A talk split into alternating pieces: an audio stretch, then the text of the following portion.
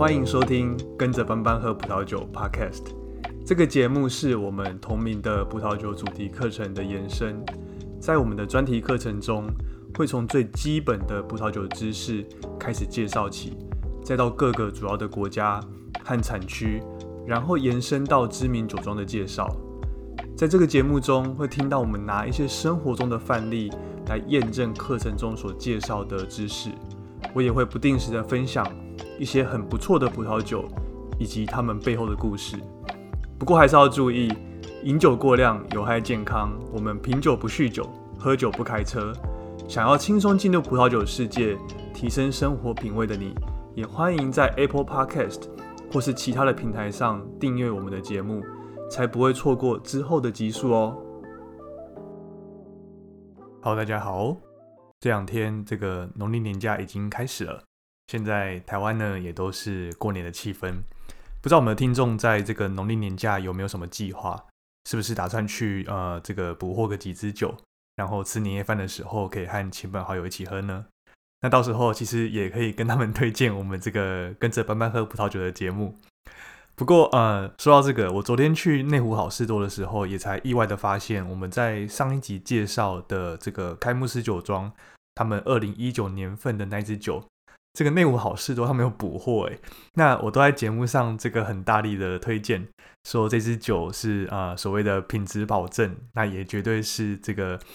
加州的顶级酒款里面最优惠、最便宜的。而且呢，我也保证说这个好事多一定是全台湾最便宜的价格。因为呢，呃，我们在上一期其实也比较了各个不同通路，那他们公开的价格大概是多少？那比较起来，这个好事多的确是里面呃最便宜的。所以结论就是，这个看到肯定不能错过，一定要把它买起来。所以呢，那当然我自己也是啊，以身作则，我也带了一支回家，一支呢是这个二五九九，大概两千六百块钱。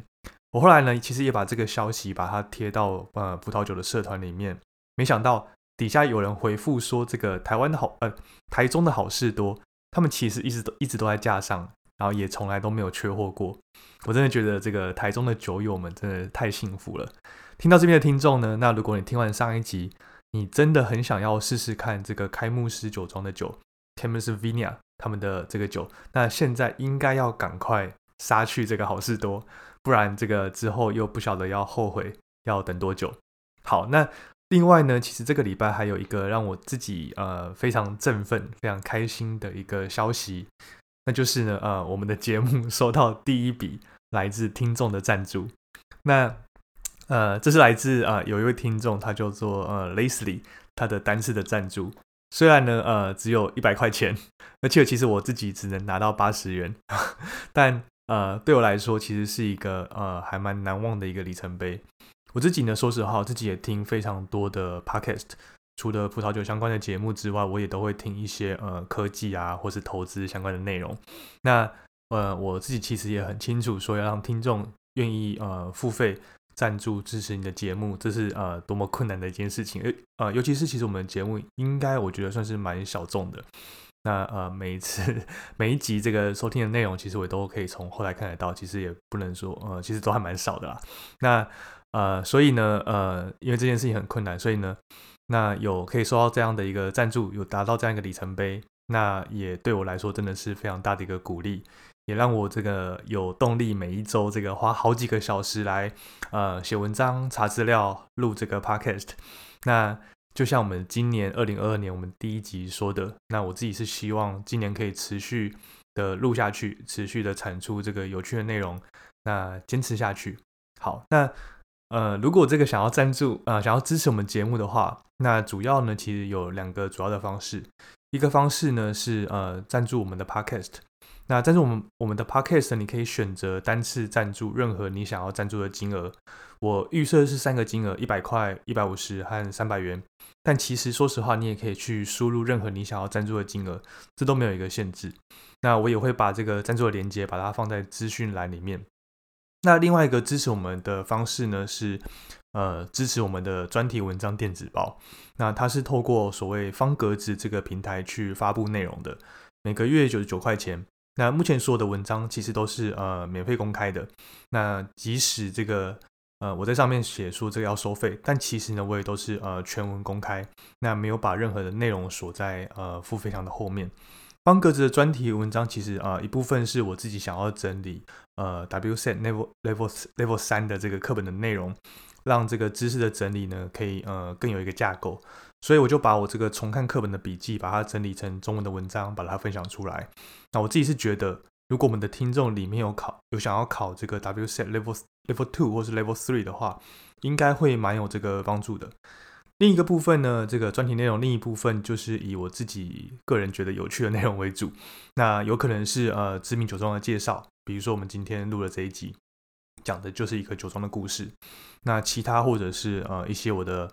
喝的酒啊的品酒的笔记等等的。好，那呃终于要开始讲到我们这一集的正题了。刚接触呃刚接触这个葡萄酒的人，可能不一定会去知道或是认识。呃，那么多不同的酒庄，因为酒庄的名字其实也都还蛮多的。但是呢，我相信，呃，如果在买酒、喝酒的人，肯定会听过这个葡萄酒评鉴家 Wine Spector 这个酒评的杂志。那常常我们看到它简称是 WS，就两个英文字 WS。我们去这个卖场买葡萄酒的时候，其实我们很常会在酒瓶上都会看到贴着说这瓶酒的某一个年份。是 WS，比如说九十分之类的这样一个标签，呃，这样的方这样的方式呢，可以让消费者知道说，呃，我现在看到这支酒，它在这个世界这个权威的酒评家里面，他们的分数大概有多高。那如果我用这个米其林当做是类比的话，米其林不是也都会有这个一星、二星、三星吗？那虽然说一间餐厅这个好不好吃，我们可能也可以用呃，比如说 Google Map 上面的这个星星数目来做一个参考。但是呢，呃，米其林的星等，它还是有一定一定的这个权威性。那葡萄酒其实也是一样，虽然呢已经有像这种呃 Vivino 这样的一个 App 和他们上面的这个用户的评分的机制，但是呃，透过这种权威杂志，像 WS 啊，或是我们常听到的呃 Robert Parker，那来做这个评分，一般的消费者呢，他就可以作为选择这种比较高级的酒的一个参考，比如说。我们上一篇文章介绍的这个开幕式酒庄，那它的特选的系列，在一九八九年份的 WS 的评分，那它就以他们一八呃一九八五年份的酒拿到了一百分的满分。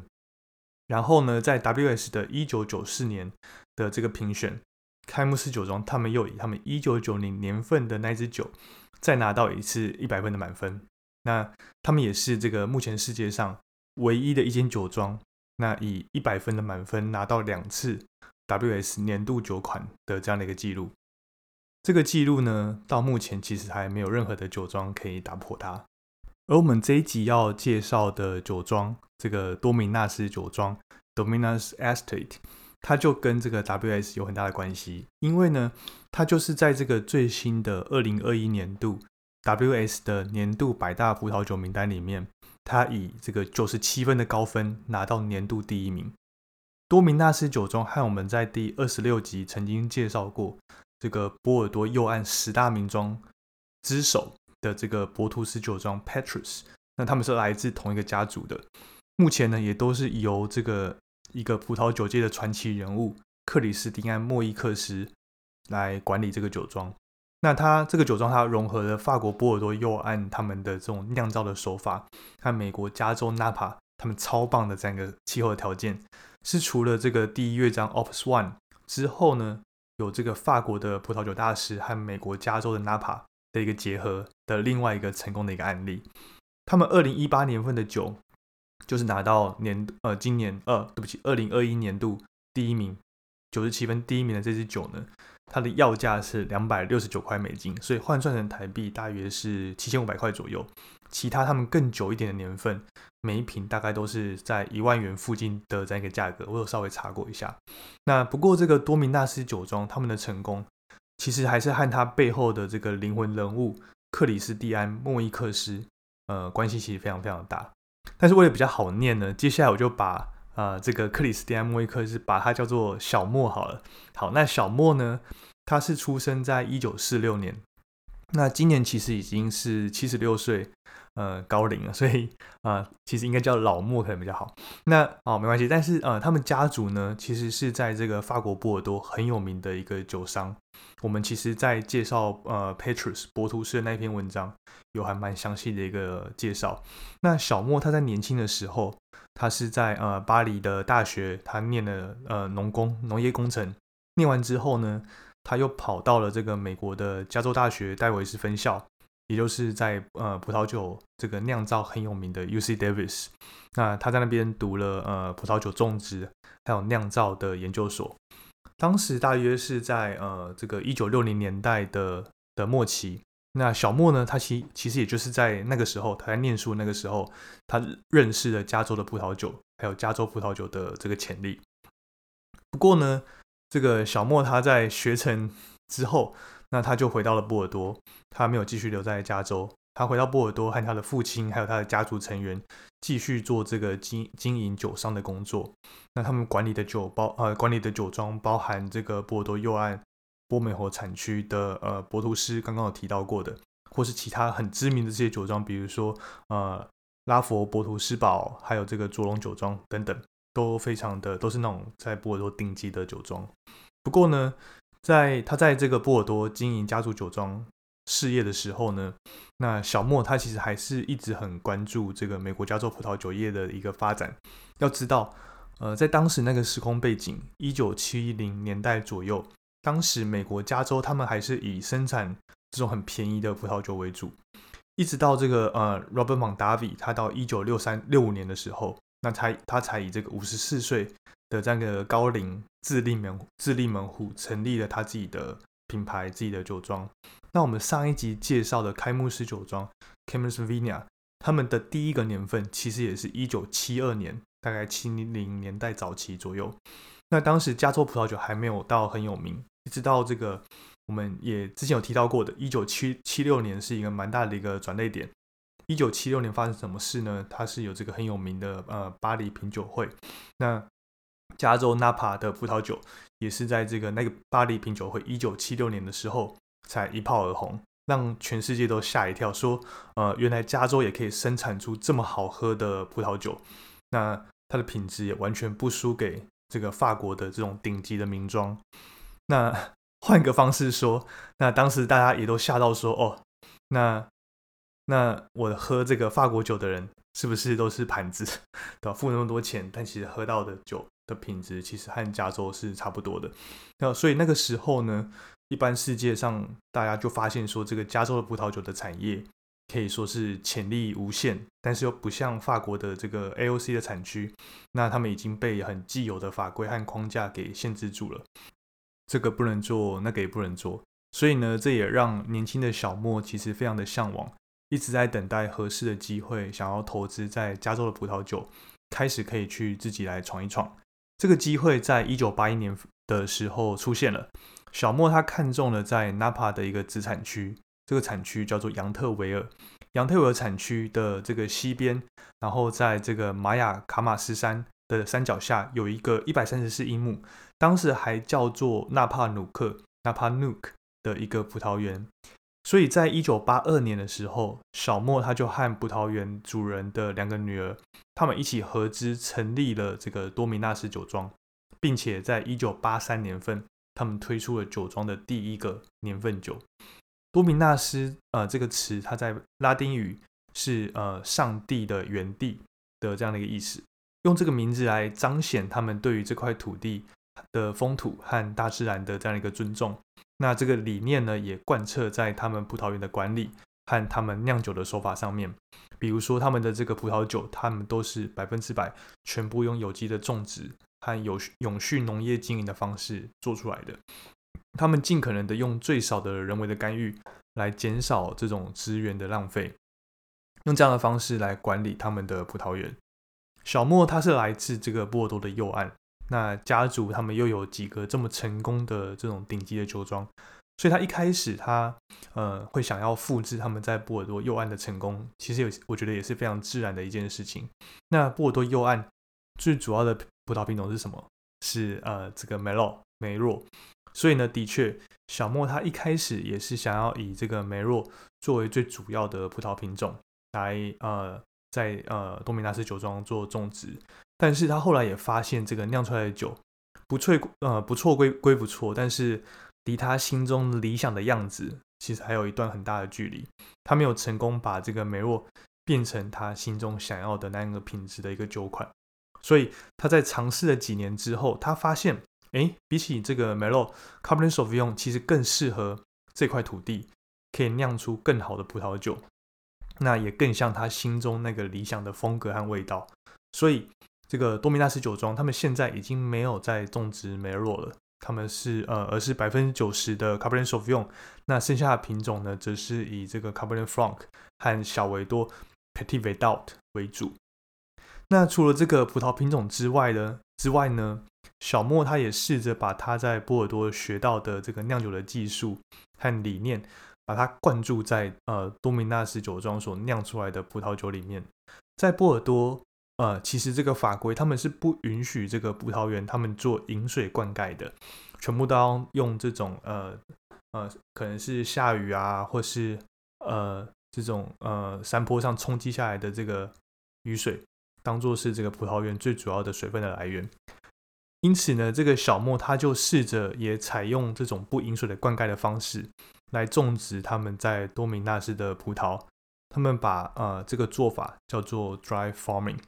但是你要知道，这个这个做法其实是可能适合在呃波尔多这样子，可能呃雨量比较充足的地方。但是大家也知道，就是呃加州其实最大问题是什么？就是它非常非常少下雨。所以呢，如果你不饮水灌溉，很有可能会造成。呃，这个葡萄园呃，葡萄要生长的水分可能会不足这样的一个问题。但是呢，呃，他坚持要这样做。那这样的做法呢，他们也刺激了这个葡萄的生命力。加州的，就像我刚前面说的，加州的干旱让这个葡萄对水分可以说是呃饥渴的不得了。所以呢，这些葡萄藤他们也就很用力的去往土壤、往地底下做扎根，希望可以吸到更多的这个地下水。那他们的葡萄藤的根呢，会扎进很深很深的这个土壤的里面，很就深入到地底下来获取更多的的这个地下水还有矿物质。那而且呢，为了要把这个水分可以从这个根部输送到葡萄藤的顶部，那葡萄藤的这个输水管它也会比一般的这个葡萄藤来的更细、更紧密、更结实，所以呢，这个密度更高。那葡萄藤呢，它们就长得非常的扎实。那最近几年，大部分的加州葡萄园其实他们都很普遍的面临了这种干旱的问题。Dry farming 呢的葡萄园也因为他们本来就不会去做这种饮水灌溉葡萄，那反而变成他们对抗这几年这种加州严重严重缺缺水最有效的一个武器。那以他们这支呃获得满分的二零一八年份酒当做例子，当年其实也是一个干旱年，二零一八年的时候，那。在呃这个葡萄园地区呢，他们的平均降雨量应该年降雨量要有三十一英寸，但是呢，当年只下了二十二英寸的雨，真正少了百分之百分之三十左右的雨水。但是也因为这个前一年的这个冬天有下雨，所以呢，让土壤有办法把这个水分把它保存下来。那葡萄藤因为它根扎的够深，他们就靠这个土壤里面的水分和地下水，呃，在二零一八年的生长季做生长。多米纳斯酒庄，他们还有一个特色是他们的酒标。早期的多米纳斯呢，他们最特别的地方就在他们酒标的部分。那酒标的图案，它还是这个小莫，这个他他本人的素描像。素描的下方还有他的这个签名。每年的素描呢，它其实都是出自于当代不同的画家，风格其实也都非常的不一样。不过这也提高了他们呃收藏他们葡萄酒的价值。那我自己就是觉得真的真的是很会。那一直到呃一九九一年份开始，那酒标它才改成就是现在呃的这个样子，就是没有它的自画像的的这样一个样式。那然后呢，也就一直沿用到现在。那不变的呢是这个酒标上一定都还都还会有这个小莫他的草写的一个签名。那这也是他们呃酒标的一个蛮大的一个特色。如果我们把这个每个年份说的酒标的自画像的这个酒标都把它排列出来，那呃，这个每每一年的份酒标，我也打，我也都把它放在这个呃我们的资讯栏的链接里面的这个文章，你可以看到他们从一九八三年到一九九零年份的每一个每一年的这个酒标的字呃的这个自画像。那呃，我们可以把它排出来，我们就可以看到说，它最开始从一九八三年份的黑白的全身的一个素描，那一直到一九九零年份的这个侧身的一个彩色的写实的素描，小莫他的这个他的他的样子，我觉得看起来越来越清晰。就把他这个人画的越来越写实，也越来越清楚。我自己觉得这好像也代表的这个酒庄的风格和路线，从一九八三年最开始他们产第一个年份酒，然后到一九九零年，这样一路以来，他们越来越清晰、越来越明朗的这样一个感觉，可能也是因为这样子，那他们呃把一九九零年份当做是最后一个素描酒标的年份。因为他们可能就已经找到自己的定位，然后希望就可以用这样的方式继续往呃生产呃未来几个年份的这个酒。那另外呢，呃，我觉得很值得一提的是，这个帮多米纳斯画一九九零年份的这个美国艺术家，他叫做韦恩蒂博，正好在去年的二零二一年的这个圣诞节，他过世了，他享年一百零一岁。那这个酒酒庄和 IG 的账号上最近的一篇文章，就是在呃悼念缅怀呃就是呃韦恩蒂博这位近代的美国画家。当初我在介绍博图斯酒庄的时候，其实我只知道呃小莫他是呃莫伊克斯家族的后代，负责家族的几个顶级酒庄的酿造还有生产。博图斯的故事其实非常的精彩，但是说实话。那个时候我对小莫本人的认识还没有那么的鲜明，一直到我今天这一次来研究多米纳斯酒庄，才对小莫这个传奇人物有更深的一个认识和了解。然后呢，我自己觉得从多米纳斯酒庄的故事，有几个关键点造就了呃这个酒庄还有小莫的这样的一个成功。第一个关键，我自己觉得是时机点，在一九七零八零年代左右。那个时候是美国加州的葡萄酒开始崭露头角的的这个年代，这边有非常棒的这种天候的条件，那只是还没有这种足够的技术来可以酿造出世界等级的葡萄酒，或者是说，即使呃已经有这种很高级的酒款，但是一般的消费者的认知还是停留在这个加州只能酿便宜葡萄酒的这样的一个印象。就好像这个台湾早期的这种出口制造业，那也就给全世界消费者这种便宜但是品质只有中下的这样的一个印象。但可能其实已经不是这样子了。但是消费者心中的印象，我觉得是很难去马上改变它的。那一直到这个加州葡萄酒，它一直到了这个一九七六年的这个巴黎品酒会，我觉得它是一个转类点。这个转类点呢，让全世界看到了加州的这样的一个潜力，那 让全世界。发现说，哎，是不是只有盘子才会去买这种比较贵的这种法国酒？所以说呢，我觉得这个小莫他选择在一九八零年代投入到加州的葡萄酒业，我觉得可以说是一个最早的一个时机点。当时的竞争者可能也还没有那么多，那么他有有机会马上就崭露头角。就算加州现在的这个风土条件还是一样好，但是呢，也因为竞争者太多了，那我觉得这样的机会其实已经不在了。好。第二个关键，我觉得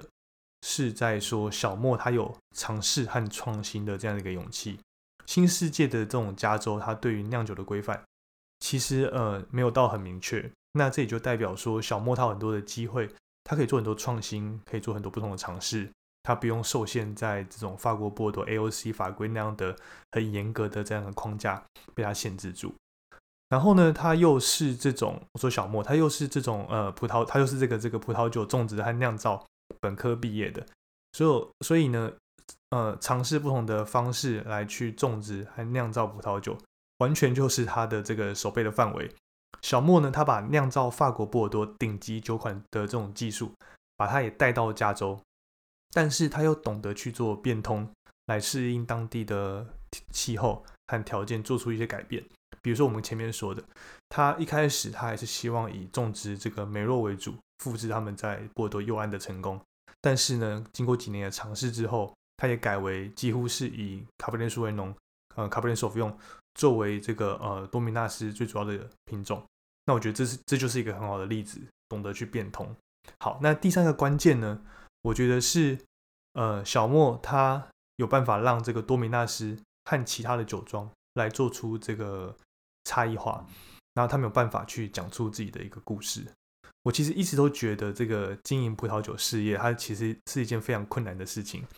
呃，不只是这种种植和酿酒，它需呃很困难，然后又很看天吃饭。要酿出来的酒，要有办法让消费者买单，我觉得也是很不容易的一件事情。